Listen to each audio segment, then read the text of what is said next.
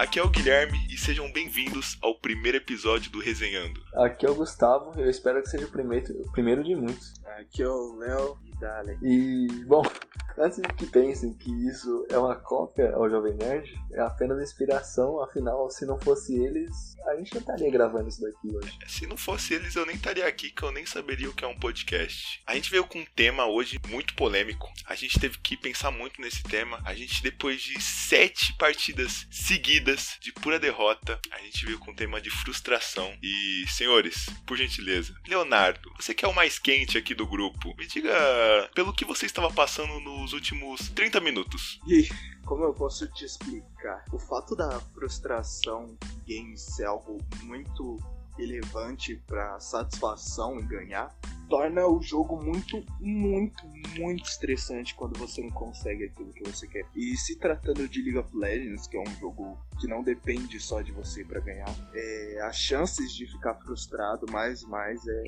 muito mais alta do que jogar um jogo sozinho onde você simplesmente pode parar e é nóis, vou embora, ou dar um pause e tchau. Não, eu concordo, eu concordo, até porque esses dias acho que foi anteontem, eu tava tentando gravar um áudio, sabe? Eu tentei gravar o áudio umas quatro vezes, só que ou alguém chegava e me interrompia, ou o áudio não ficava bom. Por mais que isso seja muito simples, era muito frustrante, porque você pensava, pô, eu só quero, eu só quero terminar isso que eu tô fazendo. Só que muitas vezes acontece algo e você não consegue terminar, e aí você fica tipo, caraca, não é possível. Eu acho que um bom exemplo disso tudo foi a gente tentando começar a gravar agora, porque cada minuto que a ah, gente tentava aparecer é... uma coisa diferente e frustra, mas, mas é engraçado porque é como ele falou, o Léo falou, que dos jogos, tipo, tu perde, mas você continua, tipo, é quase, é quase uma droga. Quando as pessoas falam que League of Legends é uma droga, é realmente uma droga, porque é algo que te deixa mal. Às vezes você tá feliz, você vai jogar, você perde, você xinga os caras e você sai muito estressado. Não sei vocês, mas tipo, eu já saí estressado do LoL e descontei fora do jogo. Acaba totalmente sua vibe. Só que a gente continua, ah, cara.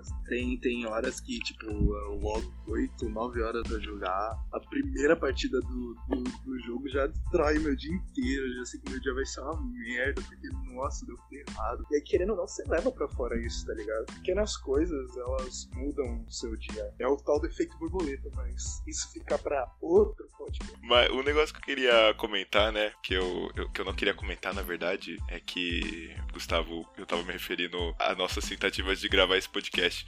Eu só não queria mostrar a frustração que eu tô agora de não ter conseguido e dizer isso no que eu fiz um áudio anteontem, mas tá bom, não tem problema.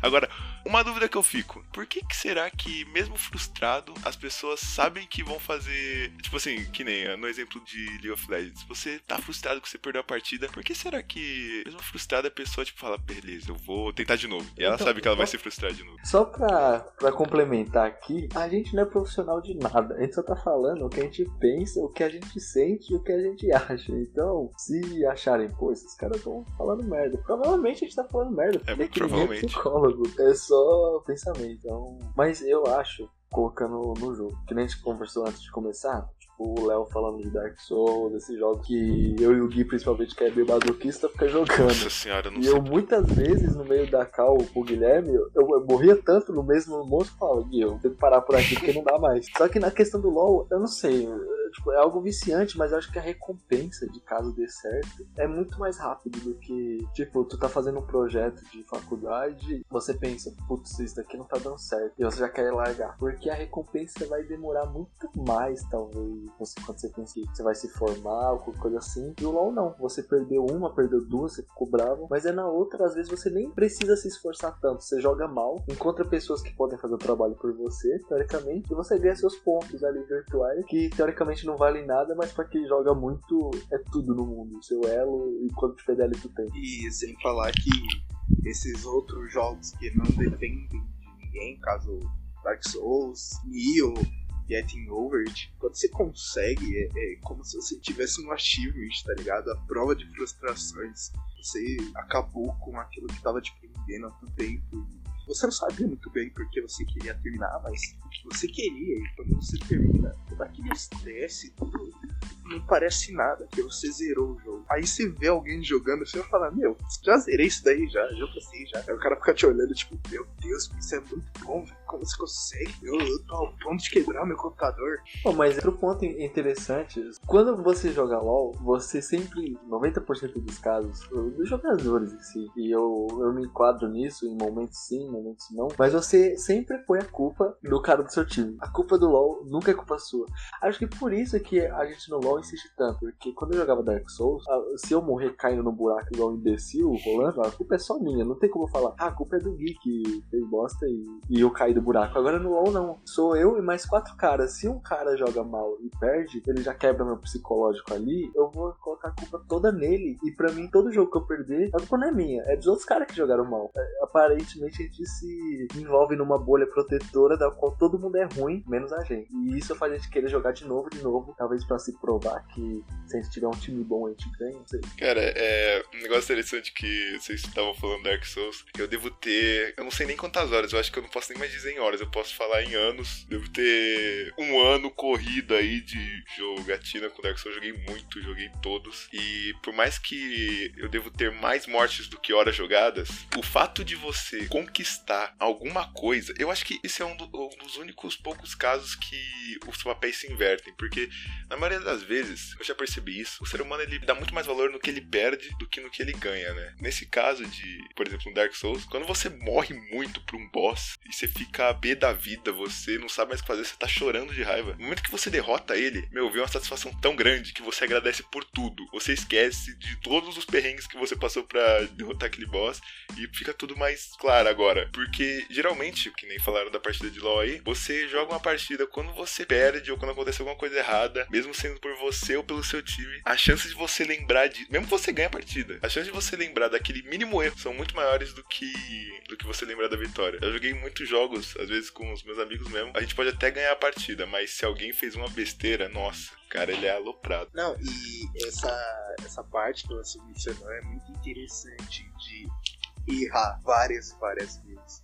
O jogo ele permite que a gente tenha essa oportunidade diferente da vida real, tá ligado? A gente pode errar, errar, insistir, aprender com os erros, mas na vida real, se você errar, errar, errar, é capaz de no emprego você só ser demitido. No jogo não, tem sempre aquele play again que é muito insistente, na verdade. É um botãozinho que não devia existir. É, mas aí eu acho que acaba sendo algo muito pessoal de cada pessoa, como ela lida com o perder e recomeçar. Porque, por exemplo, eu vou dar de exemplo eu, quando eu perco muito, hoje em dia eu, eu fui desenvolvendo com o tempo de autocontrole. O Gui também me ajudou muito, porque ele falava, tipo, eu lembro quando tipo, ele tinha 16 anos na escola, ele passando as dicas de coach pra jogar. Ele, ó, oh, joga três partidas, se tu perder uma, você para, se tu ganhar, você joga joga mais um, mas você perder, você dá aquele pau. E, tipo, realmente é o que ajuda muito. E não só nisso, em tudo. Porque, tipo, eu jogava Dark Souls, eu morria três vezes. A quarta já morri com um. E eu falava, ó, se eu continuar aqui, eu só vou fazer bosta, velho. Eu não vou conseguir mais jogar. Eu quebrei. Mas, tipo, isso real é um jogo de videogame. Então, whatever. Depois de tentativa, várias tentativas, uma hora tu ganha. Agora, esse quesito do trabalho. Às vezes as pessoas vai lá, entra num lugar, aí elas se frustram com o trabalho, já fala, putz, eu tenho que sair daqui.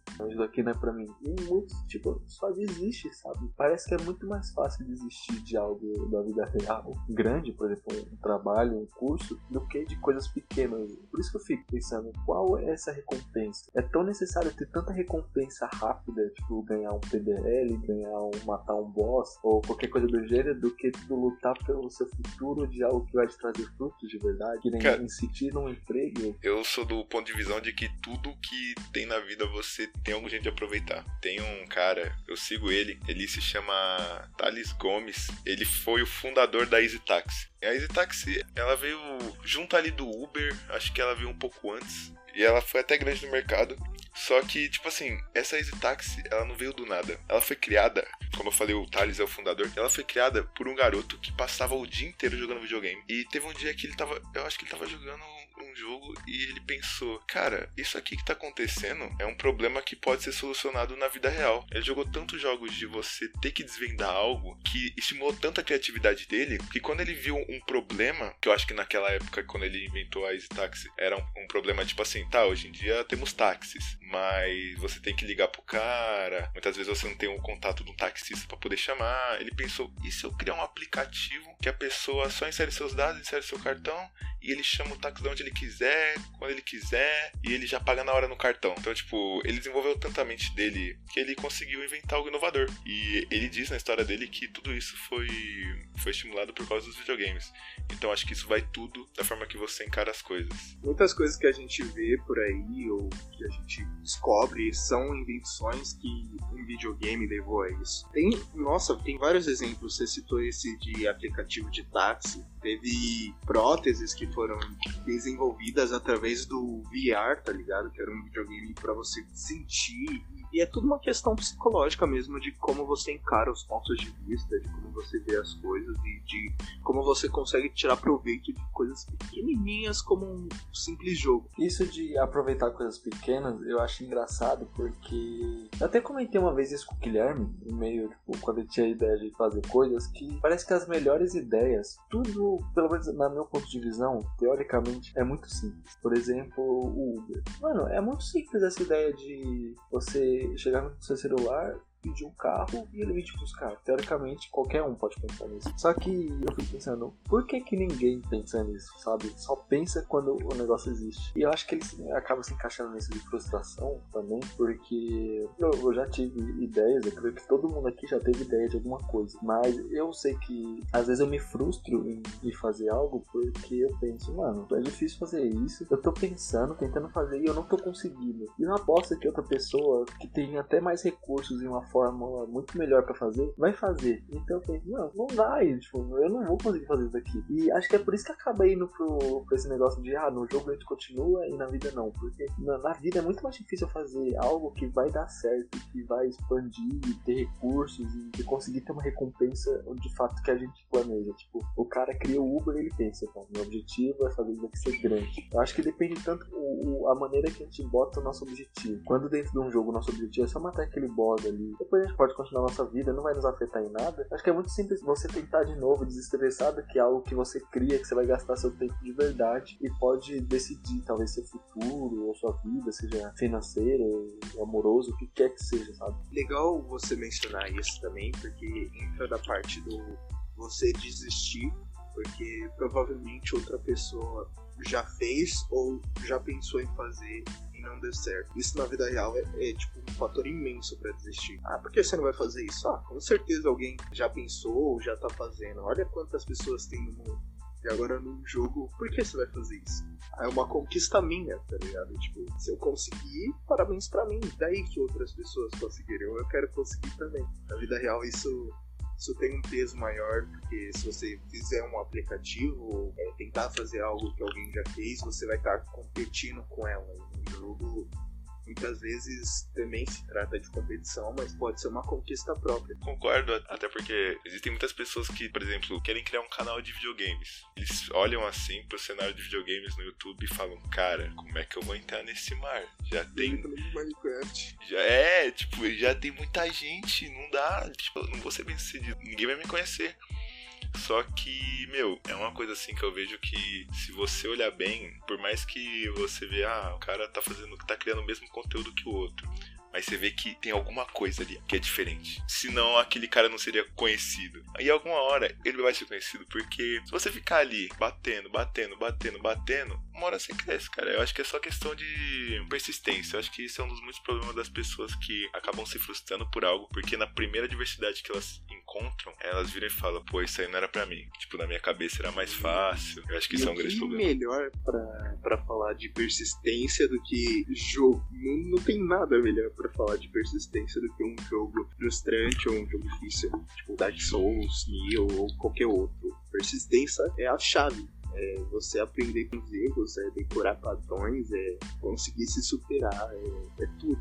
Por isso que foi nosso primeiro podcast. É, mas Porque a gente é gamer. Mas como o Gui foi, Eu eu, tava dizendo, até, eu acho que esse é o, um grande problema de quando a pessoa começa e se frustra. Acho que é isso de pegar alguém tipo, de modelo, sabe? Não tem problema se inspirar. Que nem lá em 2012, 2011, depois de um tempo, os caras tudo queriam ser o novo Monark, o novo Venom, sabe? Acho que muita gente da nossa geração, assim, que a gente tem 20 anos, a gente pegou essa época do Minecraft lá no começo. E muitos aqui, eu tenho amigos que queriam, tipo, quem nunca quis morar em Portugal com os amigos por causa do Venom, do feromônio desses caras? Eu queria. Todo mundo queria. E tipo, começava o seu canalzinho ali, é como se a pessoa começasse e esperava, não, eu comecei meu primeiro vídeo aqui, já vou bombar, na época era parceria com o Machine, tipo, já vou ter uma parceria, já vou começar. E, mano, não é assim. As pessoas, pode às vezes é do nada, uns têm realmente sorte de ser premiado, mas você tem que primeiro ter a mentalidade de, bom, eu fazer porque eu gosto, eu tenho que fazer o meu do meu jeito, eu posso me inspirar, tipo, eu acho certo você reverenciar quem tu gosta, por exemplo, a gente reverencia no Jovem Nerd, que é um, pra mim, o maior exemplo pra todo mundo que tá no- nesse,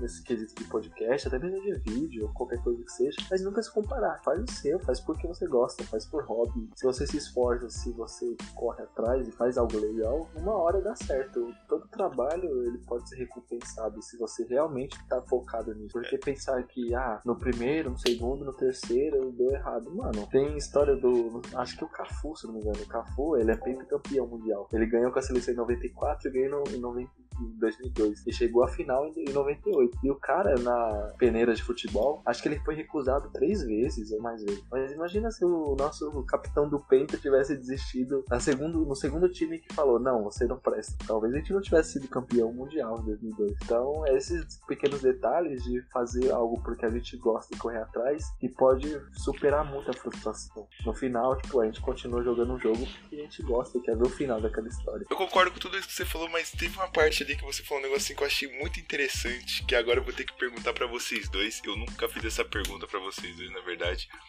Você falou de sorte, teve um momento ali, que às vezes as pessoas têm sorte e isso pode ajudar ela. Vocês acreditam em sorte? Porque eu tenho uma teoria de como a sorte funciona.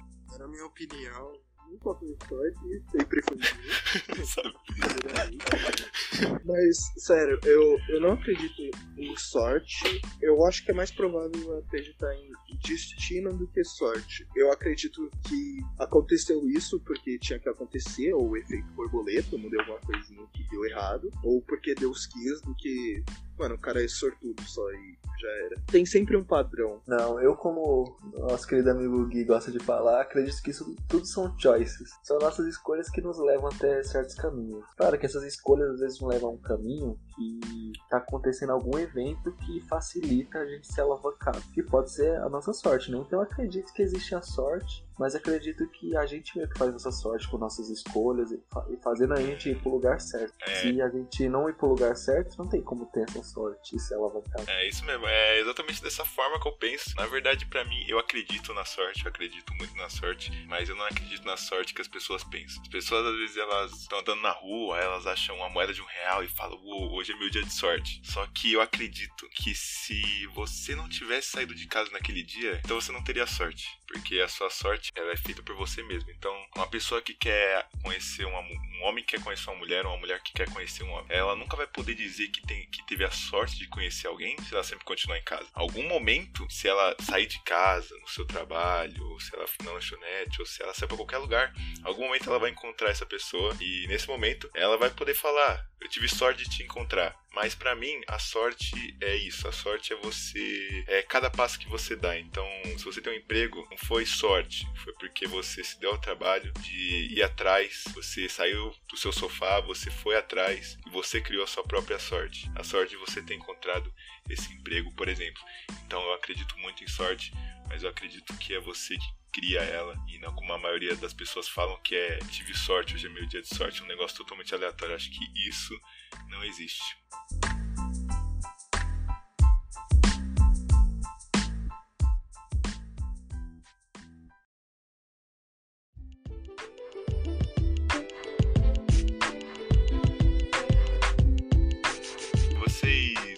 Acham que vocês já lidam bem com as suas frustrações? Você acha que vocês têm ainda alguma frustração que pedem de fazer algo hoje em dia? A maioria das minhas frustrações na vida real eu, eu sei lidar e eu sei controlar, mas, por exemplo, a Não, calma, eu tenho, eu tenho que fazer uma pergunta. Ah, não, era porque você falou, é que você falou na vida real, aí eu imaginei que você você tinha aqueles capacetes assim que você colocava e entrava nos mundos virtuais, assim, porque se você tivesse, eu ia pedir emprestado, né? O cara porque... tá num, cinza- num The Sims eterno, É, tá o cara tá Não num sei The se Sims- isso é bom, se é Pô.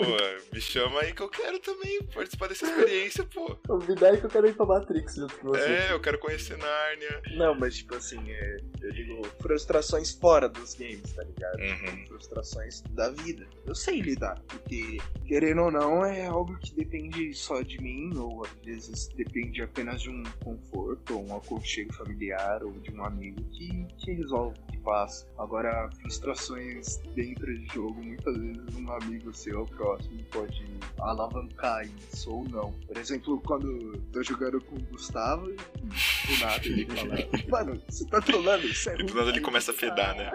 Ah. No meu caso, cara, acho que pra jogo eu até tô melhor, eu tô menos estressado. Na real, eu tava levando coisa de fora pra dentro do jogo, tava fazendo jogar mal. Aí eu ficava mais frustrado, mas que- em quesito fora, acho que depende muito, tipo, do dia e do meu humor. Tem dias que, tipo, eu lido bem com aquilo, eu, eu tenho, tipo, a técnica, essa técnica que eu uso de, nossa, eu tô vendo que eu tô nervoso, eu não vou fazer direito, então eu tento parar e dar uma pensada.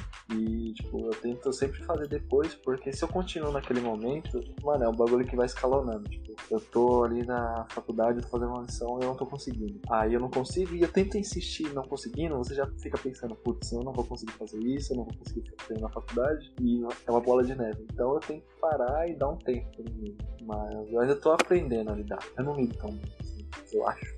Mas e você, Gui? Como é você lidando com frustração?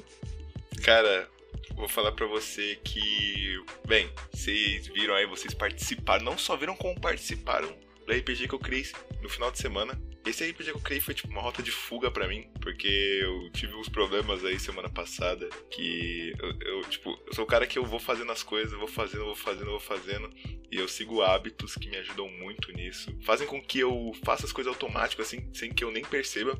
Só que teve um momento ali, eu senti que eu relaxei e aí eu meio que perdi o rumo e eu comecei a parar um pouco de fazer o que eu tava fazendo. E aí eu me vi frustrado, eu falei, caramba, mano. E tipo, eu sou um cara que foca muito na solução e muito pouco no problema. Se acontecer alguma coisa, eu olho para aquilo, eu falo, caramba, ferrou. Mas como é que eu posso fazer para poder fazer que as coisas voltem ao normal? Só que naquela semana, na semana passada, eu tava, eu não conseguia focar na solução, eu só ficava tipo, meu, não, não acredito, não acredito. Eu tava toda hora pensando no problema, toda hora pensando no problema, toda hora, toda hora. Aí tem um momento que eu falei assim, tá, se eu não consigo pensar numa solução, eu preciso primeiro sair dessa desse círculo. Eu tô eu tô olhando pro mesmo canto toda hora, não preciso parar. E aí que foi um momento que foi na sexta-feira, eu chamei o Leonardo aí, virei pra ele e falei, Léo, vou fazer o RPG, vamos jogar, porque eu tô precisando, tô precisando espairar. Aí ele falou, bora. Na sexta eu comecei a Diga de escrever. passagem, diga de passagem, ficar das 8 até as 2 da manhã no Discord. Exatamente. Exatamente. a Eu fiquei-. Eu, eu fiquei. Mudou muito de Eu fiquei. Eu acho que eu comecei de noite, fiquei até de madrugada, acordei cedo no sábado, fiquei o sábado inteiro montando as coisas até chegar de noite. Aí eu juntei meu grupo, a gente jogou, mas em algum momento da vida eu poderia pensar que eu falei, pô, perdi meu tempo, gastei quase um dia inteiro só fazendo isso, isso não vai me agregar em nada. Mas pra mim, isso foi um momento que eu consegui, eu consegui descansar minha mente, assim, eu, eu resetei. Eu, eu passei por isso e falei assim, tá, chegou na segunda, beleza, tô resetado, bora pra próxima. Então, geralmente quando eu tô frustrado, eu arranjo alguma coisa pra ocupar minha cabeça, começo a fazer, começo a fazer, finalizo. Quando eu finalizo, eu sei que eu tô resetado e pronto pra uma nova. E aí é só bola pra frente.